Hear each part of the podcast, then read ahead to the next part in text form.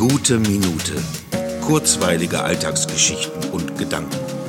Mein Name ist Matthias Hecht und jetzt geht's auch schon los.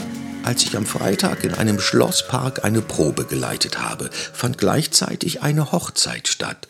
Schönes Wetter, schöne Kleidung, schöne Luftballons, schöne Hintergründe für schöne Bilder und vor allem viele schöne Menschen mit einem schönen Lächeln. Schön. Selten sieht man so viele wohl zumindest gut gelaunte Menschen auf einem Fleck das steckt an. Es entlockt einem ein herzliches, herzlichen Glückwunsch, quer durch den Park über die grüne Wiese, auf der auch noch Gänse watscheln. Manchmal passt einfach alles im Leben und hoffentlich an einem Tag wie diesem, dem Hochzeitstag. Und es machte den Anschein, dass es sich allein für diesen glückseligen Moment lohnen könnte, sich doch zu trauen, sich trauen zu lassen. Vielleicht wäre es zumindest ein nicht unwesentliches Highlight in seinem eigenen Erinnerungskoffer, den man mit sich durch sein Leben trägt.